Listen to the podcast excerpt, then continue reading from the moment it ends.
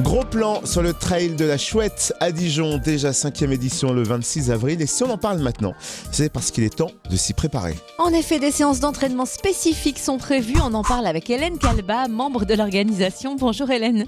Bonjour Cynthia. À qui sont dédiées ces séances d'initiation et comment vont-elles se dérouler?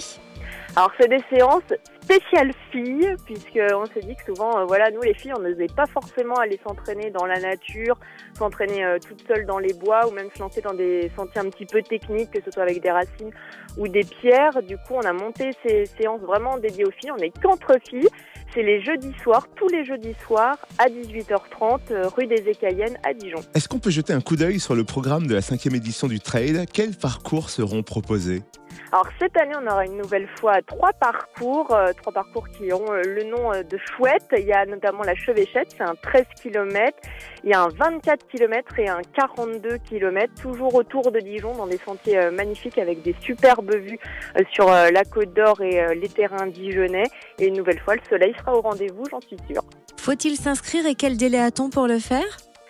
Alors, faut s'inscrire, c'est fortement conseillé puisque, euh, comme chaque année, euh, les courses seront complètes. Cette année, sans doute même un peu plus tôt que les, les autres fois. Donc, euh, c'est le moment.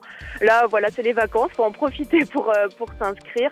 Il suffit d'aller sur le site du Trail de la Chouette, traildelachouette.fr. On trouve d'autres infos pratiques sur la page Facebook dédiée à l'événement, c'est ça? Ah, évidemment, il y a toutes les infos puisque euh, cette année, une nouvelle fois, l'accent sera mis sur l'écologie, sur l'environnement. Donc, par exemple, il n'y aura pas de gobelet sur euh, les courses, donc il faut prévoir euh, ces petites euh, gourdes ou sa réserve d'eau.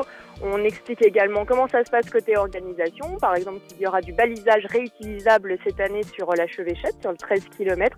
Il y a plein d'infos également concernant les animations qui seront là euh, le dimanche 26 avril, puisque cette année, il y aura plein de nouveautés. Par exemple, un petit marché local.